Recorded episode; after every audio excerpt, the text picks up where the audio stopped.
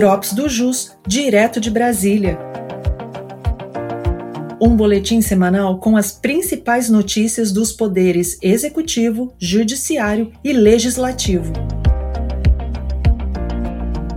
Olá, eu sou Vitor Hugo, advogado da Unidade de Brasília, e neste episódio vou compartilhar com vocês as principais informações da última semana. No Poder Executivo, foi publicada a lei que dispõe sobre a autorregularização incentivada de tributos administrados pela Secretaria Especial da Receita Federal do Brasil, do Ministério da Fazenda.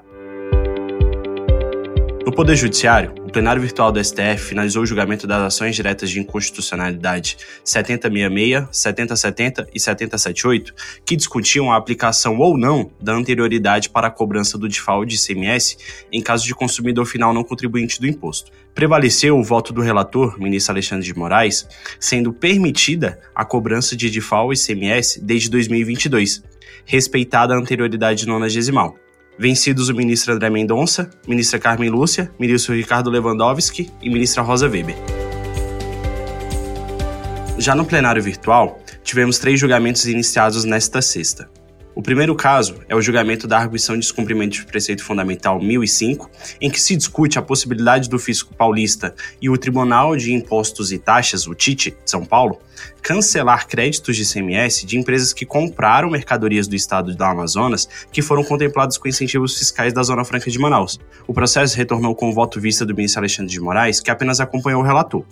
O relator, por sua vez, ministro Luiz Fux, em assentado anterior, voltou pela procedência da DPF, a fim de vedar o fisco paulista e o TIT de cancelar os créditos de ICMS de empresas que compraram mercadorias do estado do Amazonas e foram contempladas com incentivos fiscais da Zona Franca de Manaus. O relator foi acompanhado pela ministra Carmen Lúcia e os demais ainda não se manifestaram. O segundo caso se trata de uma ação direta de inconstitucionalidade 4.832, que discute a constitucionalidade dos benefícios fiscais relativos ao ICMS pelo Estado do Amazonas, à reveria do Conselho Nacional de Política Fazendária, o CONFAS. O processo retornou com o voto visto do ministro Alexandre de Moraes, que apenas acompanhou o relator novamente. O relator, ministro Luiz Fux, em assentado anterior, voltou pela procedência parcial da DI para declarar a inconstitucionalidade das normas que concedem os incentivos fiscais sem a anuência das demais unidades da federação, no caso das localidades do estado do Amazonas fora da Zona Franca de Manaus, e também para contribuintes que, ainda que instalados na região, não realizem atividade industrial.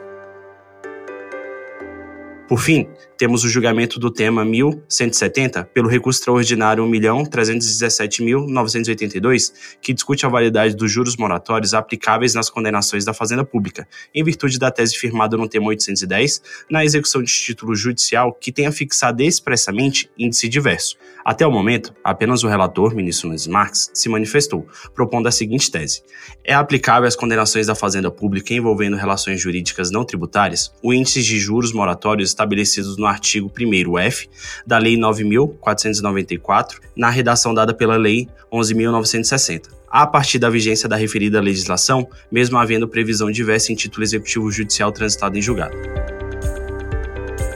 No Poder Legislativo, o Senado Federal recebeu as indicações feitas pelo presidente da República de Flávio Dino para a vaga de ministro do Supremo Tribunal Federal e do procurador Paulo Gonet para a Procuradoria-Geral da República, a indicativo das sabatinas ocorrerem ainda em dezembro.